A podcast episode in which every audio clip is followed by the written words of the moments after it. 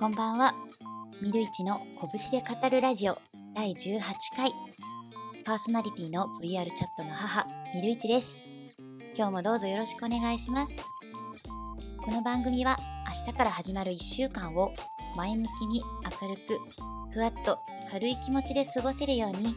ミルイチがゆるゆる15分くらいトークしていく、そんな番組です。さて、え11月入りましたね。もう、えー今年2021年がもうあと2ヶ月を切っちゃって本当にびっくりしました。もう今年が終わるわって、あっという間にね、過ぎて、日々が過ぎていくので本当にびっくりしています。と皆さんは、リスナーの皆さんは何か 今年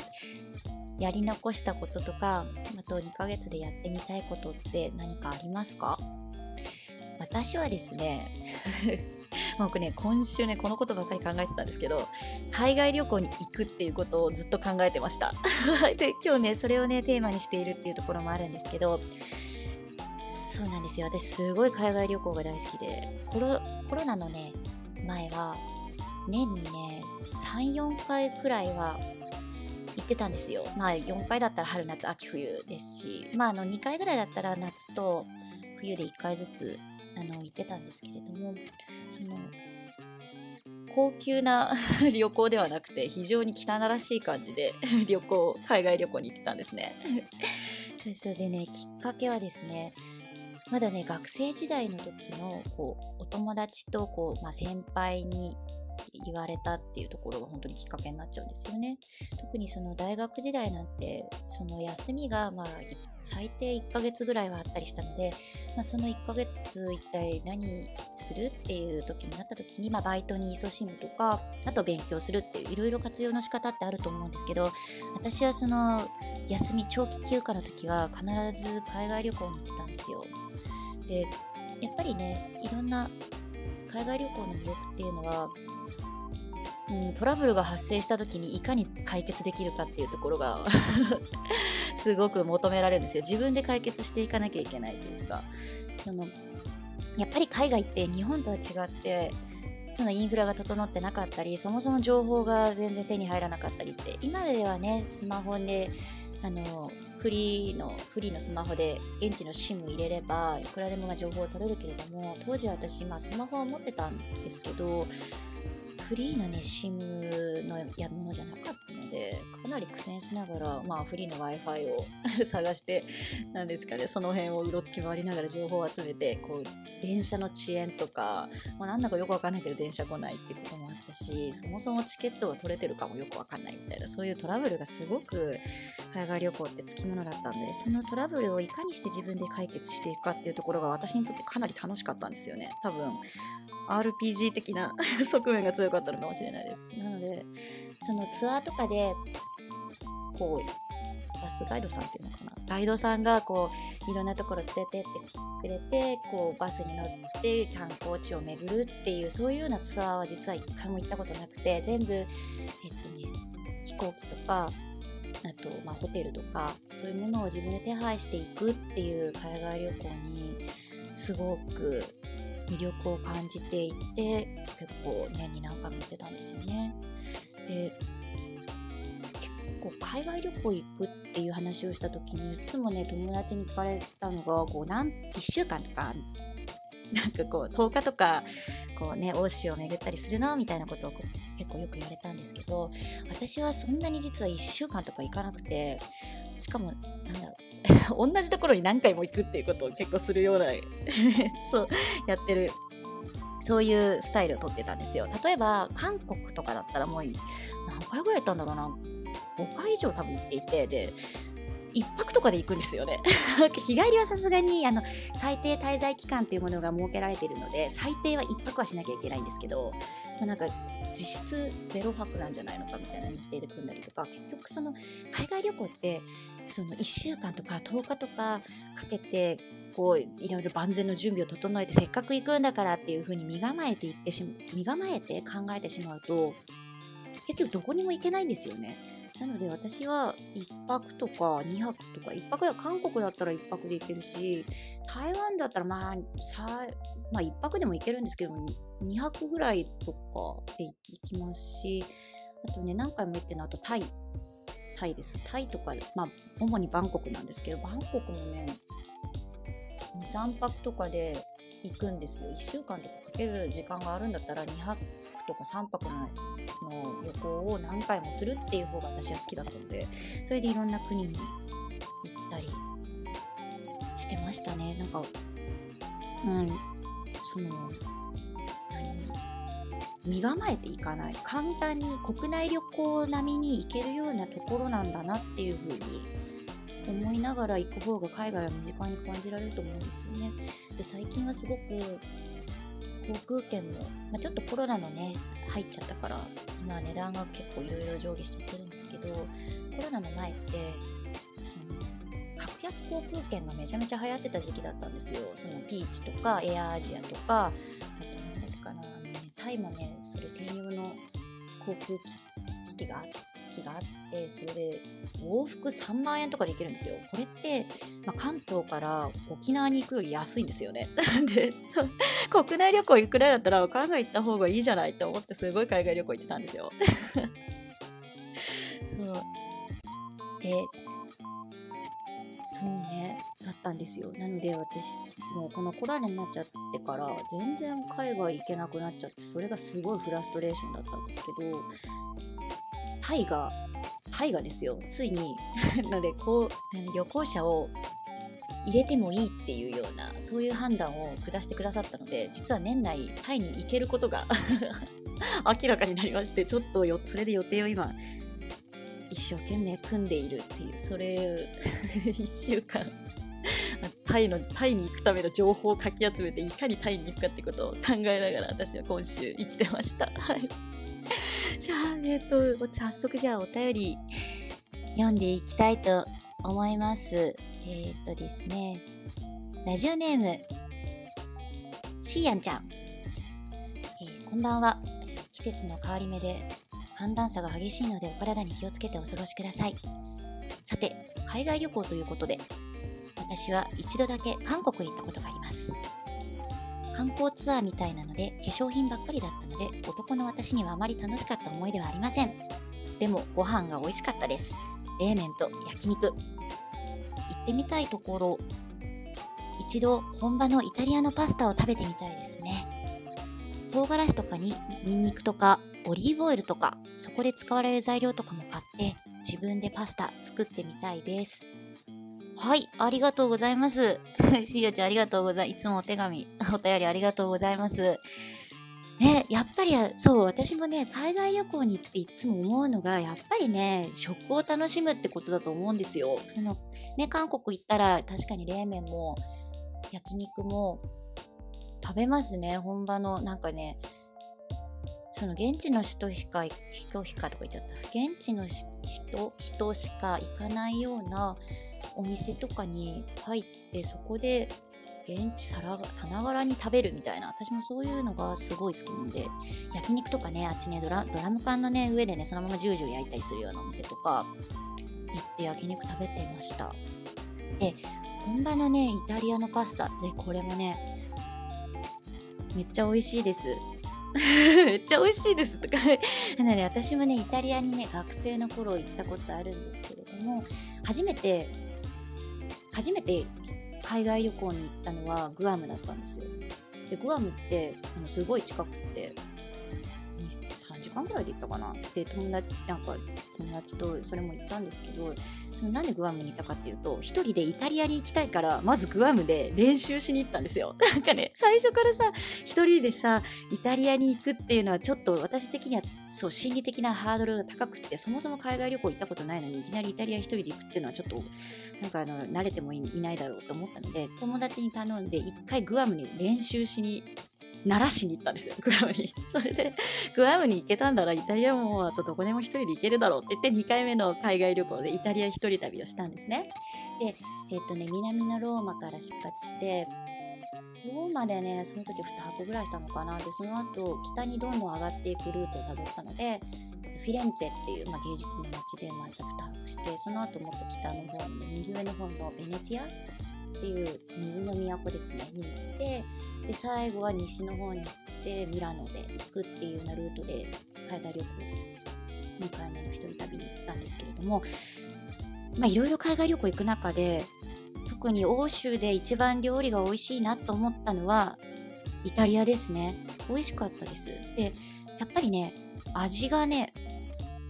日本人に向いて、まあ私が一般的な日本人の味覚と同じかはわからないんですけど、やっぱ慣れ親しんだ味がすごいするんですよね。例えばパスタにだったら、まあ、まあね、トマトパスタとかすっごいあのね、ベタな話をしちゃってるんですけど、でもね、本場のね、パスタはね、美味しい、パスタというか、一番思い出に残っているのは、もつですね。もつ煮込みをパンに挟んで食べる食べ物がめちゃめちゃ美味しかったんですよ。で、それって確かね、ローマの何広場だったかな？えっとね、ちょっと狭い、ちょっと狭い。広場でね、あの、屋台がこう何店舗かあってでそこですごいあまりにも私貧乏旅行だったのであまりにもお腹が空いていてもうポケットに10ユーロぐらいしか当時なかったんですよね。まあ日本円で言うと1200円ぐらいしか当時なかったので。それでレストランに行くとやっぱ2020ユーロぐらい最低でもしてしまうから基本的に欧州貧乏旅行はそういう屋台でご飯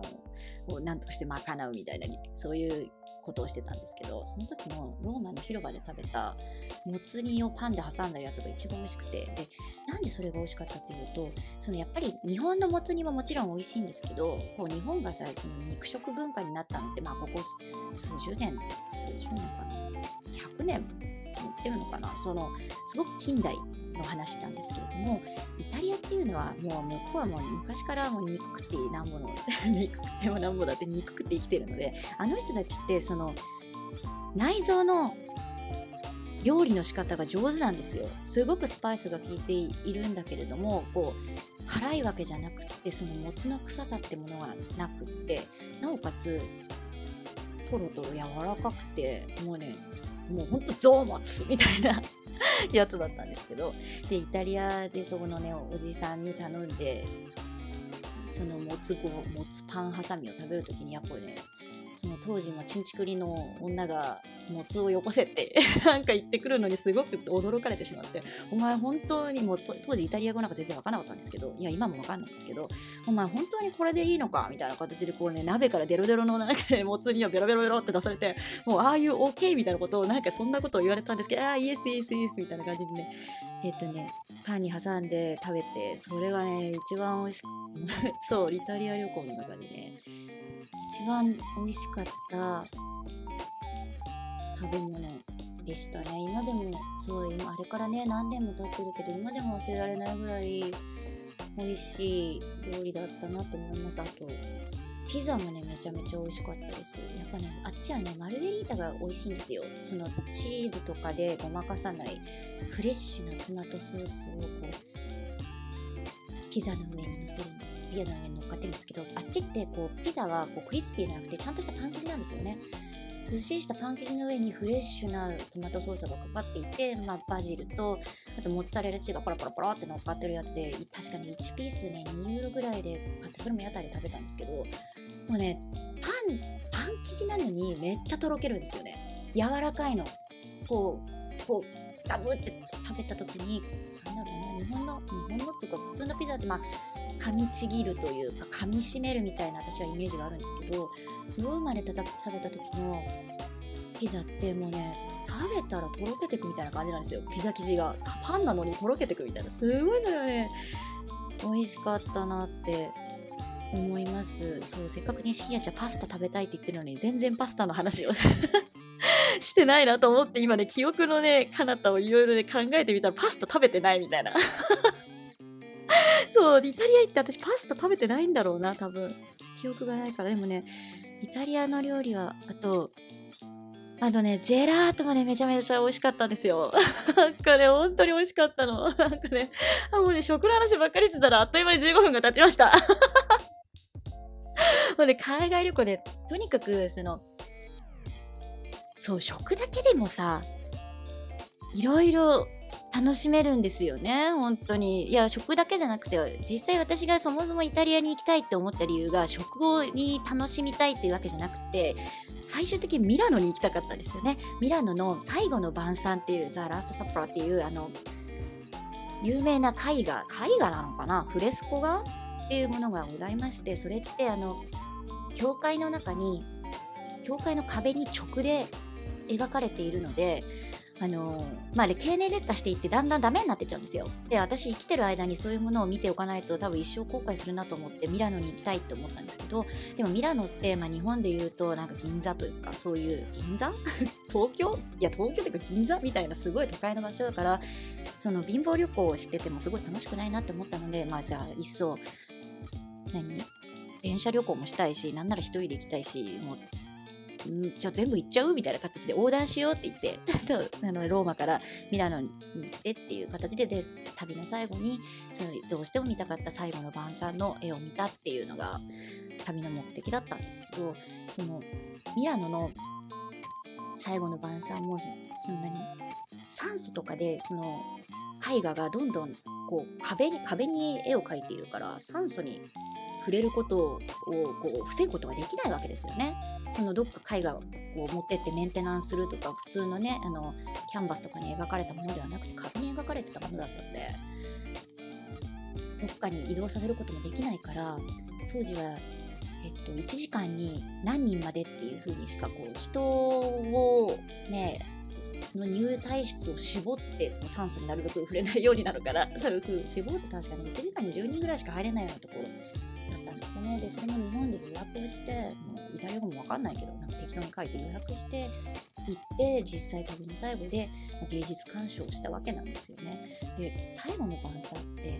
よくあのまあ真ん中にキリストがいてで、まあ、ユダがこう裏切っているんですが、まあね、イエスの弟子たちが、まあ、イエスを囲んで最後にみんなでバカバカなんかパンうめえな ワインうめえなっていうような もっとねごめんね説明が雑で、まあ、みんなでこう 食卓囲むってところがあるんですけどあれってこう画面とかテレビで見るとそんなに大きくないように感じるじゃないですか、まあ、せいぜい100センチくらいかなみたいななんか思ったらめちゃめちゃでかいんですよねあれって。なんかね小学校の教室の横 横？縦横よ。縦横っていうの横よりもでかいんですよね。すごいね。何センチあったんだろう？何メートルあったんだろう？本当にその教会の壁に壁の横一面が全部絵だからめちゃめちゃでかいんですよね。それに圧倒されつつその絵画を見れたっていう絵画というのかなフレスコ画を見れたっていうのがすごい良かったなというのが私の イタリア旅行の 思い出です。初めて一人で海外に行った時の旅行の思い出でした。はい。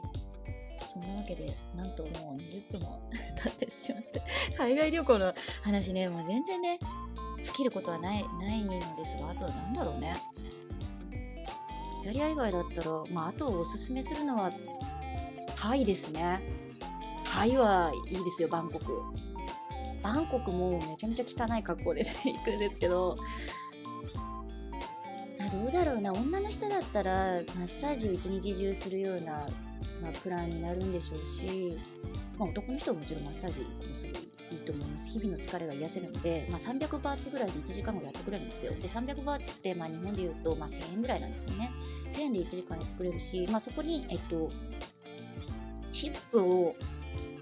まあ、200バーツぐらい乗せてあげるとあのあっちの方も喜ぶので全部で100バーツぐらいかかるのかなでもまあ1500円ぐらいですし日本のね相場のね半額くらいで楽しめるんですよ昔はねもっとね相場3分の1とか4分の1って言われてたんですけどやっぱり最近の東南アジアの勢いがすごい強いので物価がどんどん上がってきちゃってるんですよね。で、日本は全然上がらないけど、海外の特に東南アジアが上がっていくから、お得感はすごい減ってはいるものの、とはいえ、まだまだマッサージも、うん、そうだね、相場も安いんで、マッサージ楽しんだりとか、あとは、ななんつったいの？なんか夜遊びみたいな。なんか夜遊んだりとか、男性もなんか女性もですよ。別にそうだ、私いかがわしいとこ行くわけではなくてですよ。あっちはすごいクラブの文化が、クラブ文化っていうのもわかんないんですけど、そういうものがすごい流行ってるんで、結構夜どんちゃん騒ぎしてるんですよねそういうところ行ってヘラヘラしてたりですとかあのおしゃれなお店でコーヒー飲んだりとか そういうバンコクは何でも楽しめる場所なんですよね。そのうん、でもねやっぱりバンコクも料理が美味しいんでしょうね何回も私が行くっていうのは。で最近はねタイ料理ってすごくそのどこでも手軽に食べられるようになったと思うんですけれどもえっと、私がすごい好きなのはバンコクにあるピンクの顔漫画っていうのがあるんですよ。なんで別にピンクって変な意味じゃないんですけどあのお店がねなぜかピンク色なんですよ。ですごい習習わなきゃ現地の人も観光客の人もみんなね入り乱れてあのいろんな方すごい人気のあるところなんですけど確かにあそこ100バーツ80バーツぐらいで顔漫画食べられるんですよ。で顔漫画ってどういうものかっていうともうすごい端的に言うとえ炊き込みご飯なのかな。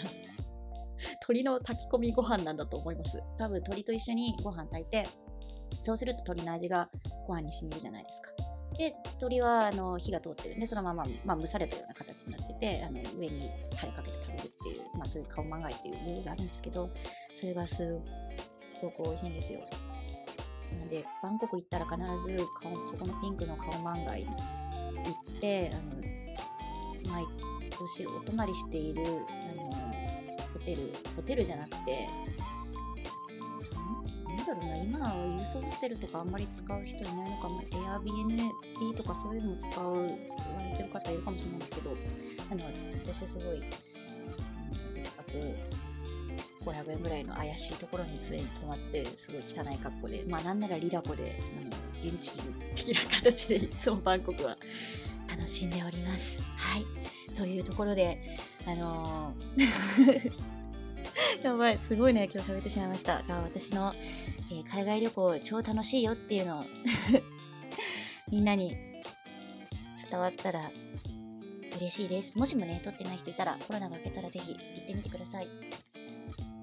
ーん、多分、バンコクとか、まあ、タイとか、台湾とか、韓国だったらビザもありませんし、パスポート一つあればすぐ行ける近いところですし、うん、格安航空券だったら、うん、往復もう前ぐらいかな？で今行けると思いますし今ネットが普及していてホテルもね簡単に予約できるようにね当時なんかねホテル予約できないようなこともあったりして現地でとりあえずなんか探さなきゃいけないとかそういうことも今ないような非常に恵まれた時代になったのでぜひ海外旅行行って美味しいもの食べていろんなトラブルを解決するみたいな。あ、トラブルの話全然しなかった。それはまた今度 すごいトラブルもめちゃめちゃ、めちゃめちゃあるので それはまた今度の機会でトラブルの話はしたいと思います それでは、はい。では、エンディングの前に、あ、告知です。はい、えっ、ー、とですね、告知あ、そうだ、えっ、ー、と、そうだ、スケブを開設しています。えー、ボイスの依頼ひっそりと開設しているので、えー、興味のある人がいたら、私のツイッタートップページから覗いてください。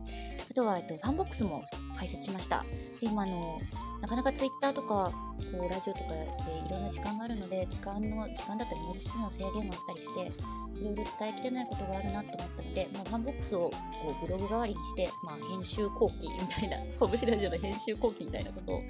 書いていけたらいいなと思っておりますので、ぜひ覗いてみてください。それではエンディングです。えー、ミルイチの拳で語るラジオでは皆様からのお便りお待ちしております。えー、番組の感想やミルイチの質問、やってほしいこと、えー、相談や励まし、のしなどなど何でも構いません。えー、来週は、そう、えっ、ー、と、来週のテーマなんですけれども、来週はもう海外旅行にしようかな。そう、あのね、昨日、違うな、そう、今日かな？今日、さっき8時ぐらい締め切りでアンケートを取ったら、フリートークを持ってせいっていうような アンケート結果になったので、そっか、私フリートークそんなに需要があったんだなと思ったので、今日好き勝手に喋らせていただいたんですけれども、なのでちょっと来週も来週は海外旅行トラブル編を好き勝手に お話ししたいと思います。結構、ね、あの死にそうになったこともあるので ぜひ、もしもあのお便りであの自分もあの死にそうになったっていう方がいたら、ぜひ お待ちしております。匿名が良い方は Twitter プロフィールの質問箱、拳で語りたいということはダイレクトメールにてお願いします。ラジオネームも忘れずに、えーハッシュタグは漢字拳カタカナラジオです。こちら感想つぶやいていただけましたら光の速さで反応いたします。えー一言でもいただけますと私の励みになります。では、また来週の日曜夜9時からお会いしましょう。ここまでのお相手はミルイチでした。おやすみなさい。